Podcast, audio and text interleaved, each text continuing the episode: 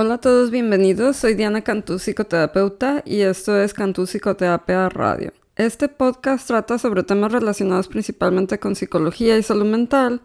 Y también pueden seguirme en mis redes sociales de Facebook e Instagram en el perfil que lleva por nombre Cantú Psicoterapia Online. Los episodios se estrenan aproximadamente cada tres semanas, un mes, y tratan sobre temas individuales que pueden ser solamente un episodio o una serie de varios. No olviden suscribirse al podcast en la plataforma que lo reciban y descargarlo para que puedan seguir escuchándolo en los ratos que no dispongan de red Wi-Fi.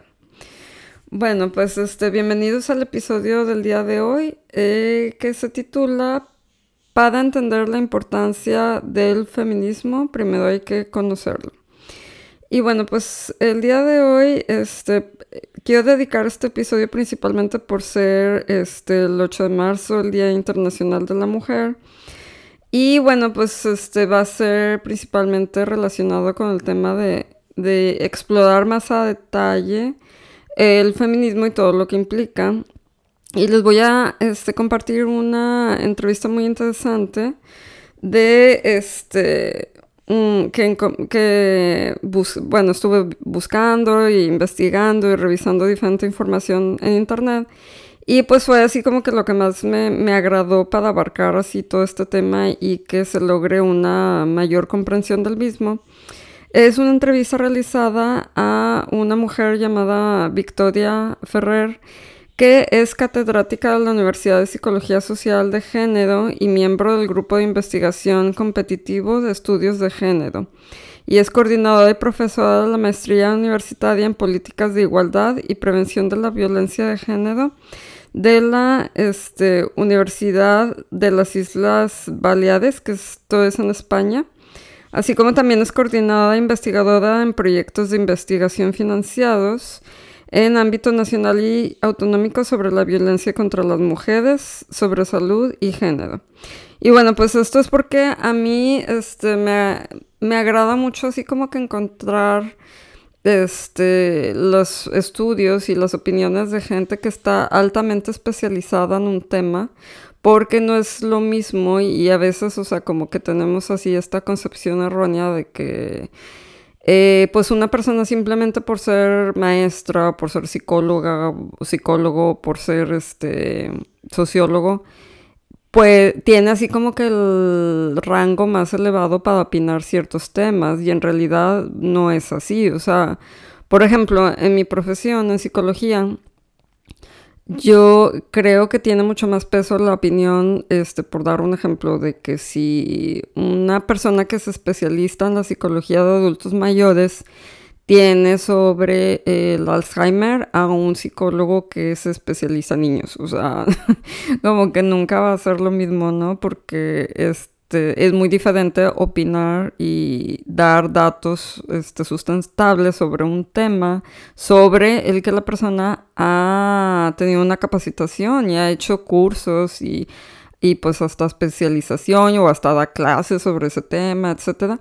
Entonces creo que es muy importante este, darle más peso al, al, lo que tienen que decir las personas que realmente han estudiado a fondo ciertos temas y bueno, en este caso hoy es el tema de, del feminismo. Y bueno, pues primero quería nada más mencionar lo de la historia del Día Internacional de la Mujer para, aunque ya es como que más o menos conocido, pero pues nunca está de más, de que por qué se conmemora este día y cuál es la diferencia entre conmemorar y decir este felicidades. este, bueno, el 8 de marzo se conmemora el Día Internacional de la Mujer en la mayoría de los países y fue declarado oficialmente por la ONU en 1975. Y bueno, pues es para reivindicar a todas las mujeres y la igualdad completa de derechos. La idea de un Día Internacional de la Mujer surgió a finales del siglo XIX, pero fueron distintos sucesos en el siglo XX los que han derivado de la conmemoración que conocemos hoy. Uno de ellos, eh, tal vez el más simbólico, pero no el único, se produjo el 25 de marzo de 1911, cuando unas 149 personas, la mayoría mujeres, murieron en el incendio de la fábrica Triangle Shirtwaist de Nueva York. Y bueno, pues este suceso reveló las penosas condiciones en las que trabajaban las mujeres, muchas de ellas inmigrantes y de extrema pobreza. El suceso no fue único, hubo otro incendio en circunstancias similares tres años antes, pero suscitó grandes movilizaciones y marcó en el calendario un día que ya se había empezado a conmemorar dos años antes, también en la ciudad de Nueva York, donde las mujeres socialistas, tras una declaración del partido en Estados Unidos, conmemoraban por primera vez el Día Nacional de la Mujer. Era el 28 de febrero de 1909 y más de 15.000 mujeres salieron a la calle para reivindicar mejores salarios, reducción de la jornada laboral y el derecho al voto. Si nos ponemos a reflexionar, 1909 fue un eh, poco más de 110 años atrás, cuando las mujeres todavía estaban protestando por igualdad de salarios y este derecho al voto. Y hoy en día todavía se sigue protestando por igualdad de salarios más de 100 años después. Bueno, pues nada más para un dato ahí para este, reflexionar sobre eso. Y bueno, pues es a lo que vamos con el tema de hoy de la cuestión del feminismo, pero antes quiero explicar unos, bueno, compartir los significados de unos conceptos que creo que son clave cuando se tratan estos temas en cuestión de inclusión, discriminación y todo esto. Y bueno, pues estos conceptos son los de opresión, privilegio y marginalización. Y bueno, pues este, la presión consiste de barreras que se presentan como resultado de fuerzas culturales y sociopolíticas que sirven para prevenir que algunas poblaciones eh, tengan estos este, pues, derechos basado en basadas en características de grupo. Y este, para prevenir de eh, tener acceso a recursos y oportunidades que sí están disponibles para otros. Y bueno, pues estas barreras pueden incluir acceso restringido a tales recursos y oportunidades como una educación pública de mayor o empleos bien pagados. La opresión es expresada de manera sistemática y reforzada por una ideología cultural con la amenaza de violencia. La opresión no es algo que las personas este, puedan salir de ello eh, esforzándose más y trabajando o evitando este, o haciendo ciertos cambios en su conducta. Eh, pues se debe de poner atención a este, promover la igualdad en las relaciones y este, pues hacer así como que un, promover un compañerismo entre la gente donde este, pues se reconozca la igualdad, en las, en las personas. La presión resulta en privilegiar ciertos grupos y marginalizar otros. Eh, los privilegios es eh, un proceso en el que las oportunidades son ofrecidas, eh, bueno, o sea, son así como que alteradas de manera que se dé la ventaja a los miembros de ciertos grupos. El privilegio funciona proporcionando este, a ciertos grupos de individuos con un trato preferencial en la forma de oportunidades especiales y ventajas, mientras que se, este, bueno, se deja, uh, que esto hace que se deje atrás esta preferencia por otros individuos. Una, un aspecto clave este, acerca del privilegio es que no necesariamente es visible para aquellos que lo reciben. Esta invisibilidad del privilegio es un componente clave que hace que continúe.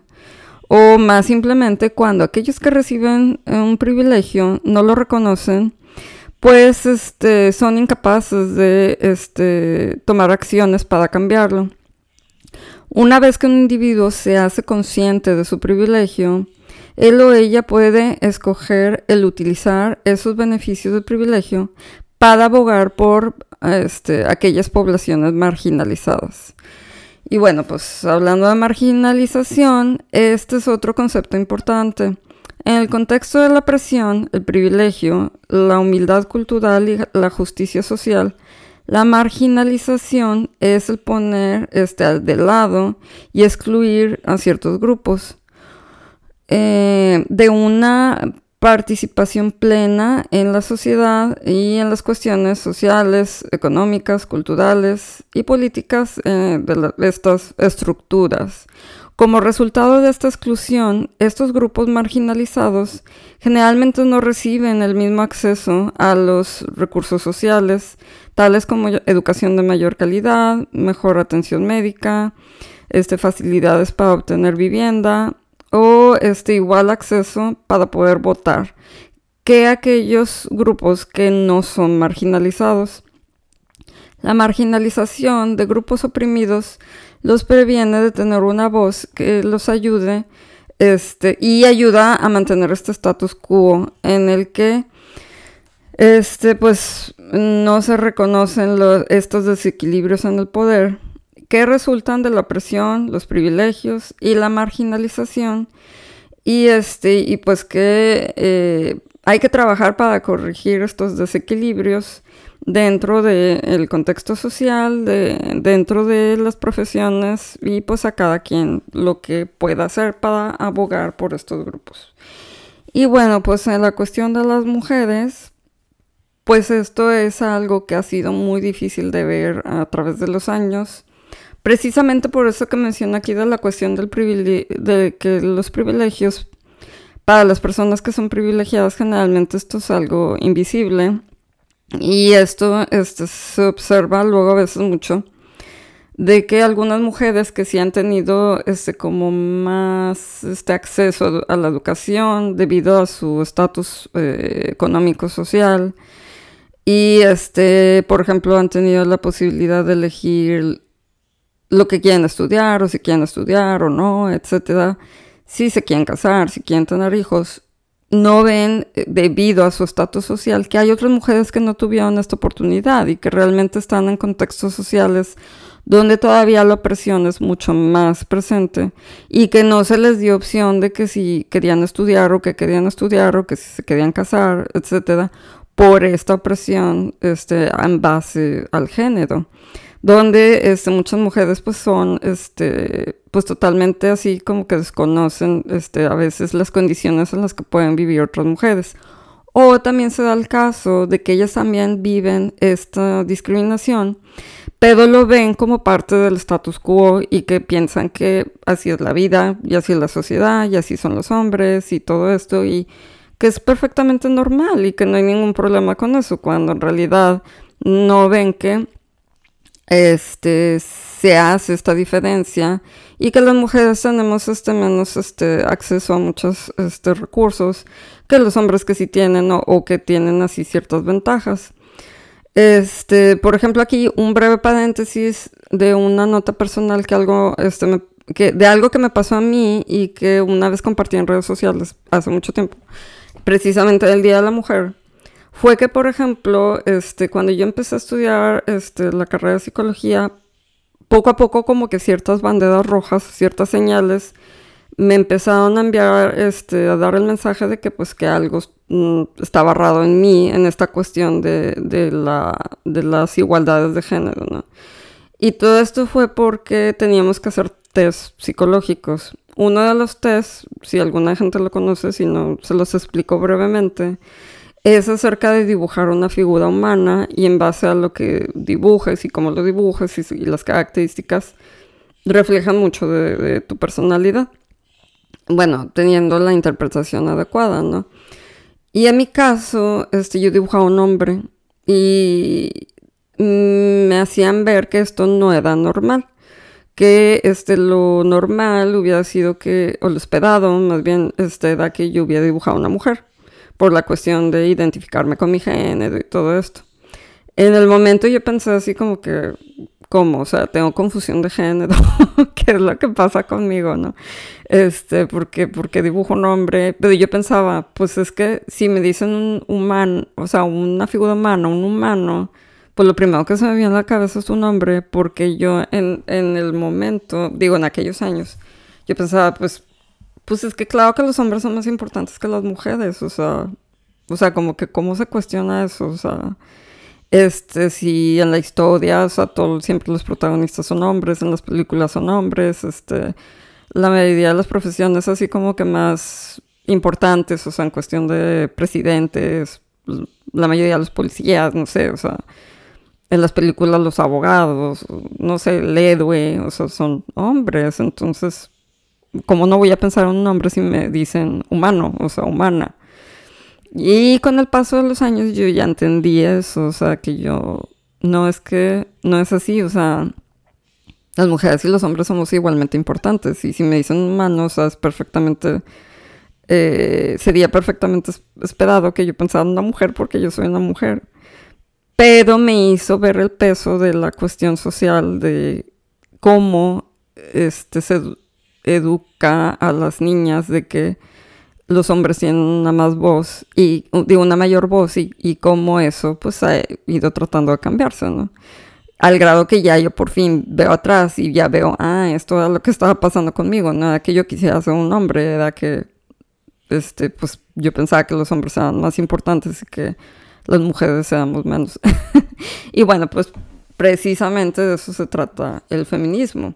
Mucha gente lo malinterpreta porque piensa que feminismo es como lo mismo que machismo, pero en cuestión de las mujeres y de querer decir que las mujeres son más importantes que los hombres o que los hombres este, son menos o que son malos o que son el enemigo y, y mucha gente se queja de eso, de que es que el feminismo pone a los hombres contra las mujeres y, no va por ahí, etc.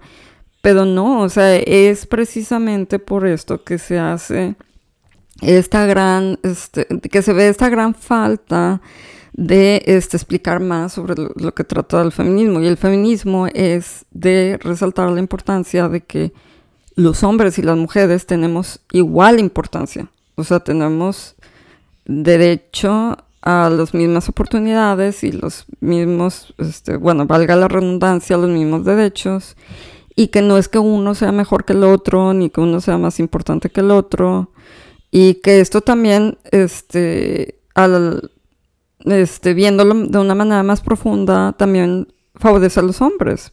¿Por qué?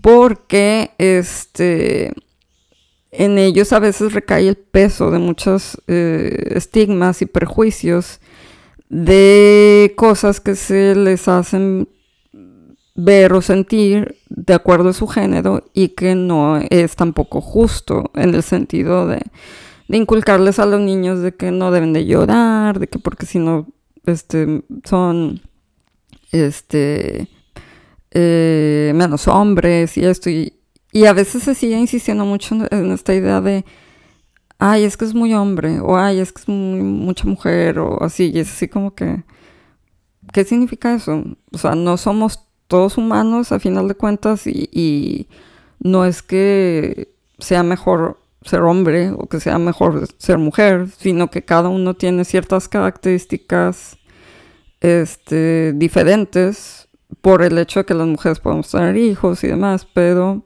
pues eso no implica que una cosa sea mejor que la otra, ¿no?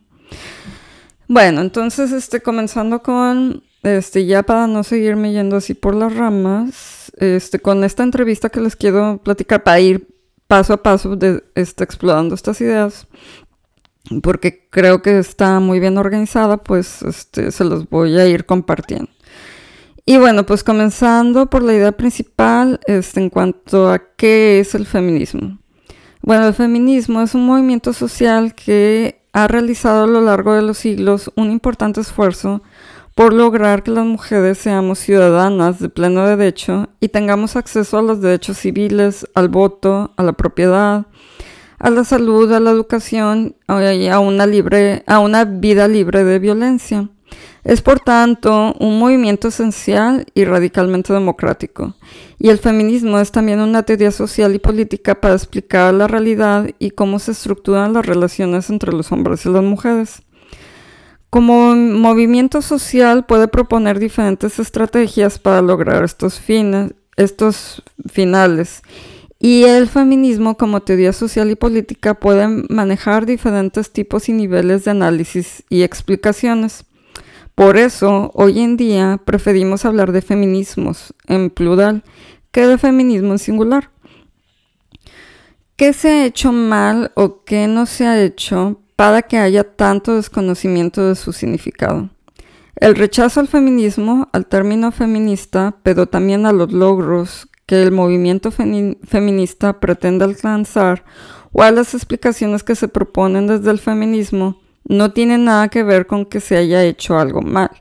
En todo caso, las razones para ese rechazo hay que buscarlas en las resistencias a cambiar las cosas, en las resistencias de algunas personas, sobre todo de algunos hombres, que se aferran a privilegios no legítimos de los que disfrutan, como salarios más altos o puestos de poder, y que perderán si se produce una distribución más equitativa en un contexto donde las mujeres tengamos derechos y también a las resistencias de determinados eh, estamentos o instituciones a que las cosas cambien.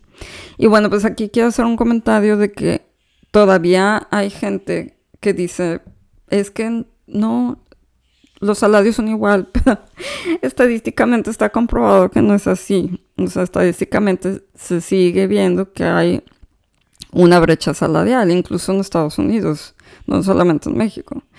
Y hasta hace algunos años yo lo viví, o sea, puedo hablar de experiencia propia, y no sé si en muchas partes todavía se sigue haciendo. En las entrevistas de trabajo a las mujeres se nos preguntaba, y era totalmente aceptado y bien visto, se nos preguntaba si pensábamos casarnos pronto, y si pensábamos tener hijos pronto, si estábamos embarazadas, y o si teníamos hijos y cuántos años tenían y todo esto era como que y eso que tiene que ver con mi capacidad para trabajar porque este las mujeres hemos sufrido mucha discriminación por el hecho de poder embarazarnos y que vamos a tener que pedir permiso de maternidad pero es así como que bueno y, y si nadie tuviera hijos ya nunca más para poder trabajar a gusto, o sea, ¿qué pasaría?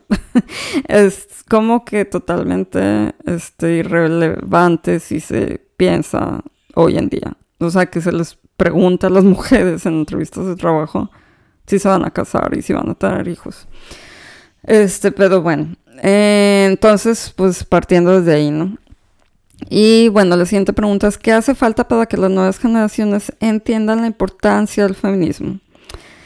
Eh, las nuevas generaciones ya entienden la importancia del feminismo. De hecho, en las graves situaciones que estamos viviendo, en la postcrisis, en la reacción, este, por ejemplo, de cuando llegó Trump a la presidencia, la primera respuesta ha sido de las mujeres y el movimiento feminista. Y no solamente las mujeres mayores, también las jóvenes y muy jóvenes.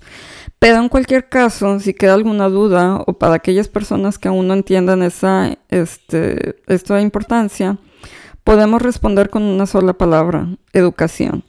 Para entender la importancia del feminismo hace falta conocerlo, conocer la historia y los logros del movimiento feminista, saber que todos esos logros se han alcanzado con métodos pacíficos y sobre todo conocer lo que se pretende desde el feminismo tanto desde el movimiento feminista como desde la teoría feminista, que no es otra cosa que alcanzar una sociedad profundamente democrática donde todas las personas tengan los mismos derechos y oportunidades y todas ellas sean respetadas y valoradas por lo que son y por lo que aportan como hombres y mujeres.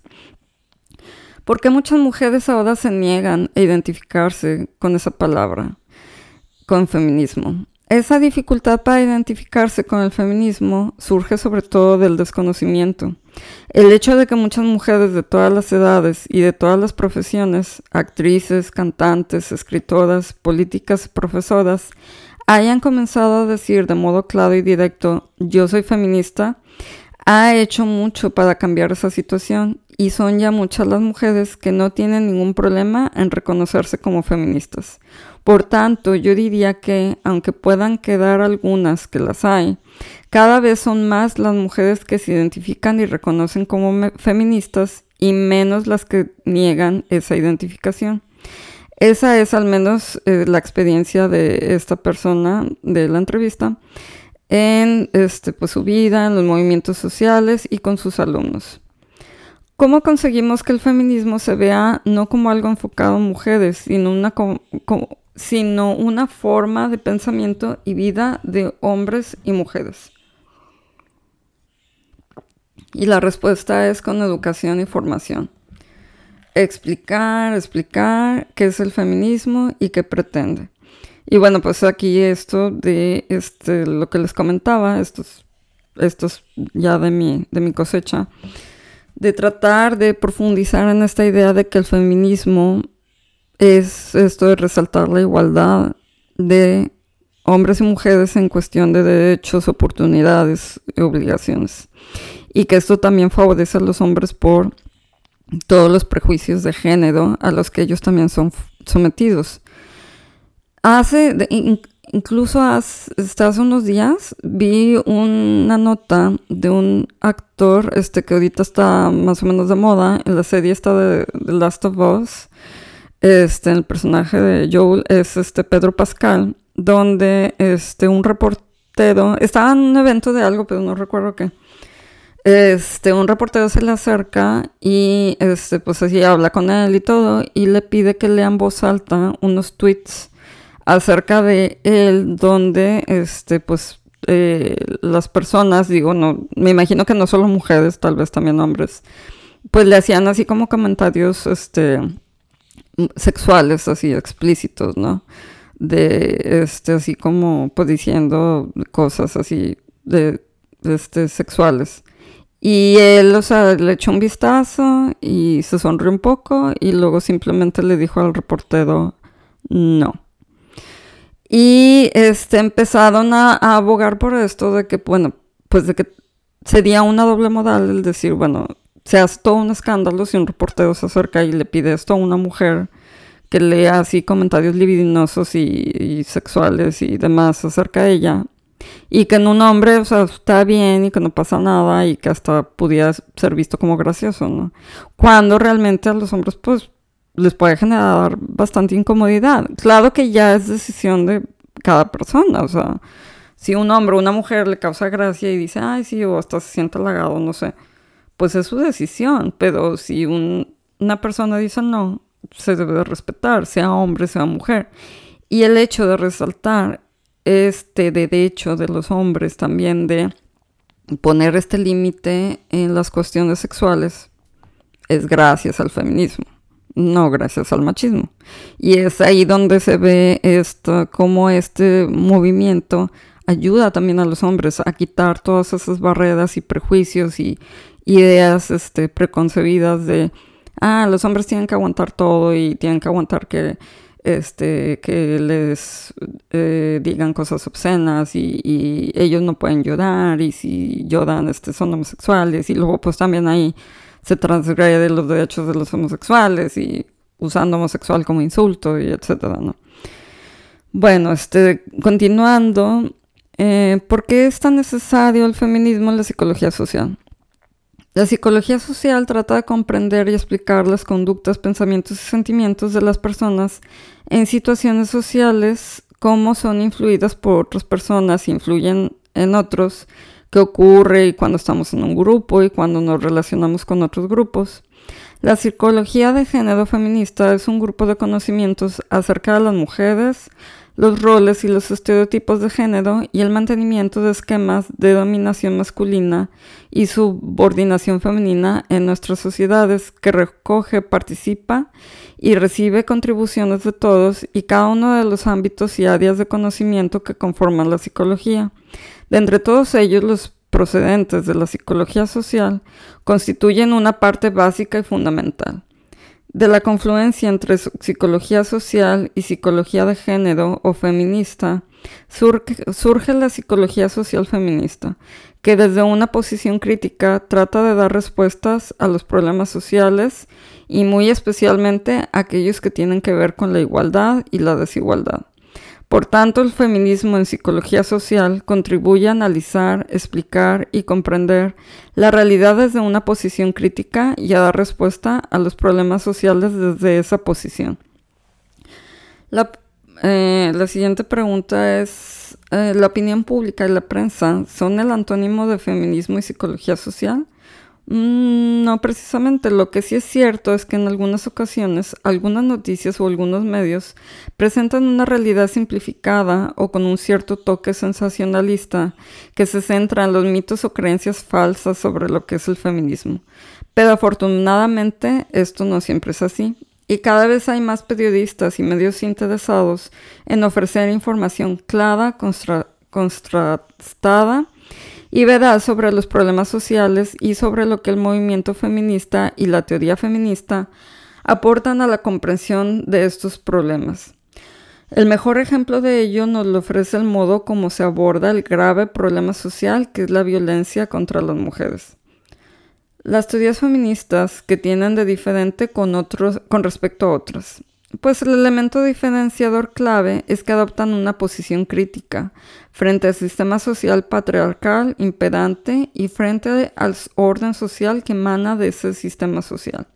Y desde esa posición crítica tratan de dar respuestas alternativas, emancipatorias y que empoderan a los problemas sociales y muy especialmente aquellos que tienen que ver con la igualdad y la desigualdad.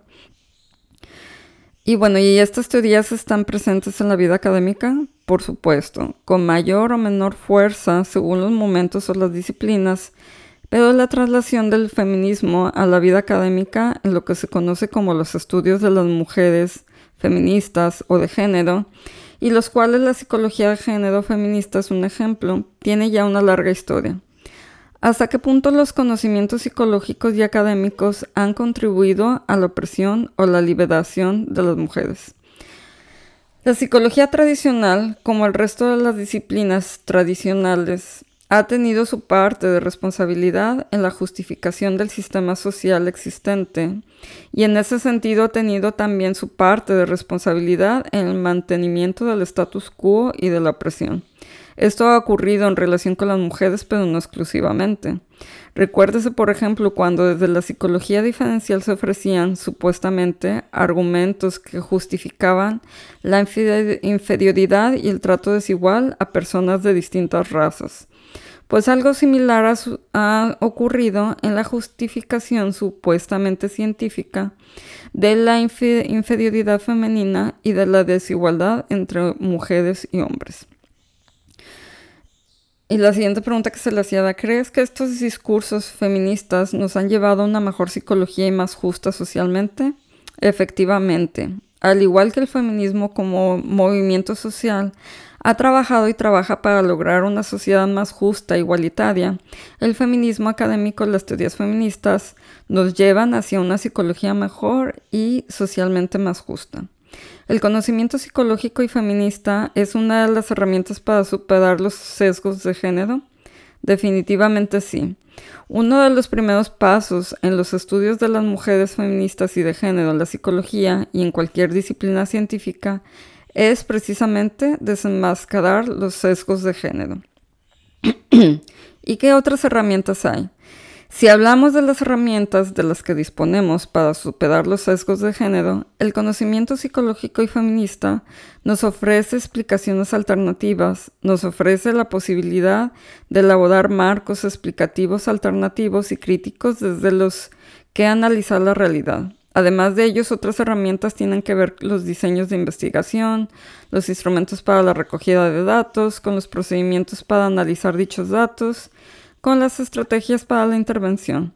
Todas esas herramientas de las que disponemos los científicos y científicas sociales son susceptibles de incorporar la perspectiva feminista y contribuir a superar los sesgos de género que se ha cometido y que en alguna ocasión se pueden seguir cometiendo para explicar la realidad social. Eh, ¿Cree que llegaremos a una construcción social igualitaria?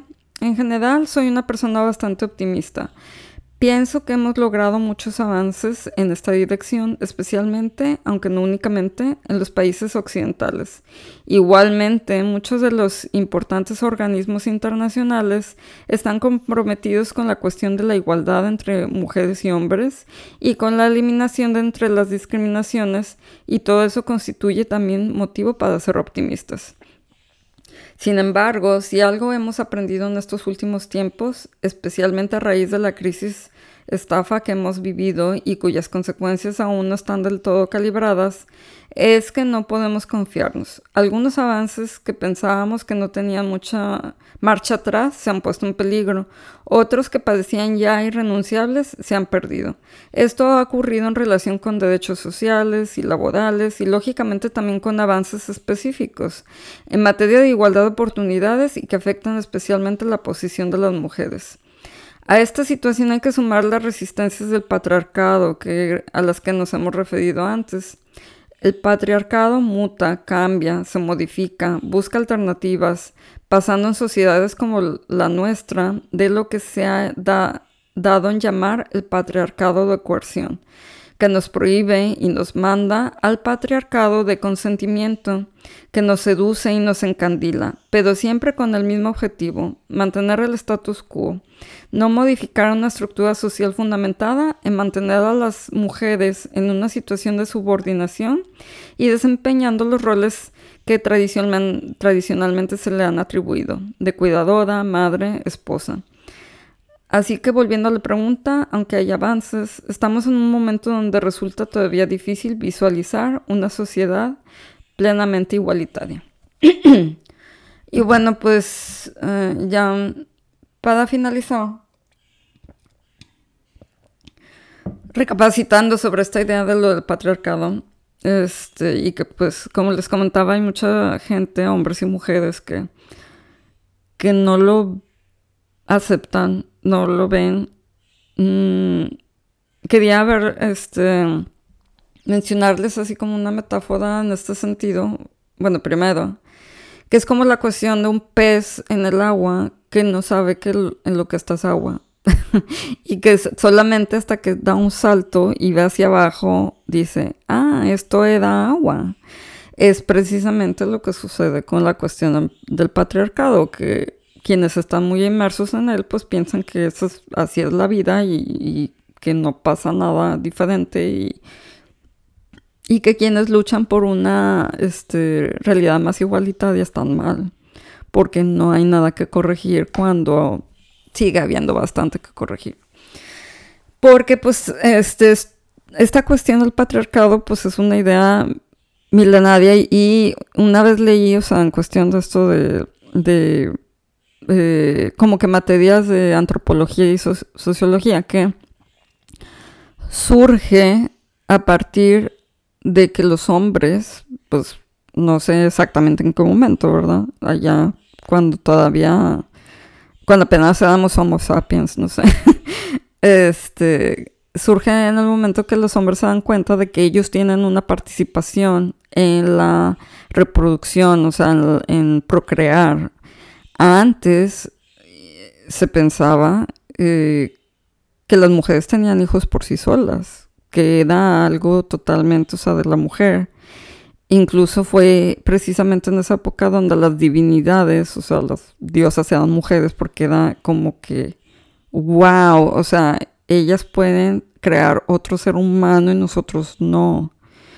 Y era esta cuestión de este, la mujer como como creadora de vida y como un estatus más alto, o sea, ya saben. Pero en el momento que, no sé, de alguna manera pasó, ¿verdad? Que, los hombres descubren la participación en el, engendrar un hijo y que no podían estar seguros si ellos eran los padres, digo, porque las pruebas de ADN pues no tienen mucho tiempo, ¿verdad? Este, es donde empiezan a buscar el someter a las mujeres. O sea, en cuestión de, pues hasta la fecha, de bastantes limitaciones sexuales, o sea, digo, tan solo lo vemos en los países de Medio Oriente, que es donde está así como mucho más marcado, pero aunque pasa en todas partes, que se decide con quién se casan, que directamente de, de, estar bajo la tutela del padre pasan a la tutela del esposo y siempre así bien controladas y, y no pueden salir a tales horas y no se pueden vestir no sé cómo y una cosa y otra y otra. Y es precisamente por esta cuestión de que, pues es que si se les deja libres y luego se embarazan y luego dicen que uno es el padre, pues, ¿cómo sabemos si, si yo soy el padre? O sea, Pero ahora sí se puede y ya no estamos en esos tiempos, ¿sí me explico? O sea, entonces sí se puede saber quién es y todo. Y aparte, los derechos de la mujer pues sobrepasan a, los derechos del hombre en la cuestión de la maternidad porque pues los hombres no llevan al hijo nueve meses, ¿verdad? Pero bueno, ya ese sería otro tema mucho más extenso. Pero bueno, como les digo, surge de aquí y por eh, la cuestión del patriarcado y por eso es algo que es tan difícil de este, liberar porque ha sido reforzado por milenios, o sea, y desde la, no solamente la cuestión política, social, cultural, sino religiosa también, o sea, tan solo no hay mujeres sacerdotes, este, a mí me tocó una vez en un sermón, bueno, yo soy católica, aunque no, no muy practicante, precisamente por muchas cuestiones este, relacionadas con esto este, y otros temas. Una vez en un sermón me tocó escuchar a un padre que este había escuchado la confesión de un hombre que decía que había empezado a tener malos pensamientos por una mujer que iba a misa en una falda muy corta. Y entonces el padre, el sacerdote, empezó a condenar a la mujer y no a este hombre. En decir, es que por eso las mujeres no deben de propiciar y deben de ser recatadas y toda esta cuestión y que el hombre pues pobrecito, o sea, no puede controlar sus pensamientos. Y pues entonces, y eso les estoy hablando que pues fue hace menos de 20 años que lo escuché, entonces es algo que sigue muy vigente. Y de cómo se refuerzan todas estas ideas de hasta dónde las mujeres no ponemos el límite, pedimos ciertas cosas, este, bueno, o sea, pedimos porque nos pasen ciertas cosas sin decirlo verbalmente y, y es así como que pobres hombres no se pueden controlar, este. Y pues es algo que hay que ir cambiando por el bien de la sociedad y por el bien de, de nuestros hijos e hijas. Porque volvemos a lo mismo, al seguir reforzando todas estas ideas, no solamente se pone en riesgo a las mujeres, a las mujeres de sufrir ataques sexuales y demás. Y bueno, que es algo que pues se sigue luchando, pero está súper vigente. Este, sino también se afecta a los hombres en la cuestión de implementar en ellos esta idea de ver a las mujeres como objetos sexuales y no fomentar el que pueden desarrollar una relación sentimental e íntima con una mujer que quiera tener relaciones sexuales con ellos que no necesitan ni siquiera que les pase por la mente forzar a alguien a tener sexo. O sea, es por estas carencias emocionales y esta discapacidad emocional que se sigue fomentando los hombres de no, ustedes tienen que ser bien machos y no dejarse y no pueden llorar y no pueden tener sentimientos y etcétera que los de cierta manera la sociedad, o sea, los empuja, los empuja, los empuja. Sí, solamente quiero sexo y no quiero este, intimidad porque eh, relaciones así íntimas, o sea, sentir que quiero a alguien que, que puedo necesitar de esa persona, o sea, un sentido sentimental porque estoy mal, soy débil, soy menos hombre. Qué perjudicial esta idea de, de, de querer, o sea, pasar ese mensaje a los niños y niñas de eres, menos hombre. ¿Qué es eso? O sea, ¿qué es ser menos hombre? Si soy menos hombre, soy más mujer. O si soy menos mujer, soy más hombre. ¿Por qué no simplemente este, fomentar la idea de ser mejores seres humanos? De ser más humanos, más empáticos. Este, ponerse en el lugar de los demás. Eh, entender las emociones, aceptarlas, procesarlas y que nos lleve a tener mejores relaciones los unos con los otros. Y bueno, pues eh, todo, todo, todo esto conlleva el feminismo. Y bueno, pues este, espero que les haya gustado este episodio. Cualquier duda, comentario, queja, este Este, estoy disponible en mi email dianacantú.com o en mis redes sociales que les comentaba, Cantú Psicoterapia Online, Facebook e Instagram. Y bueno, pues este, muchas gracias por escucharme y este, los espero en el siguiente episodio. Gracias.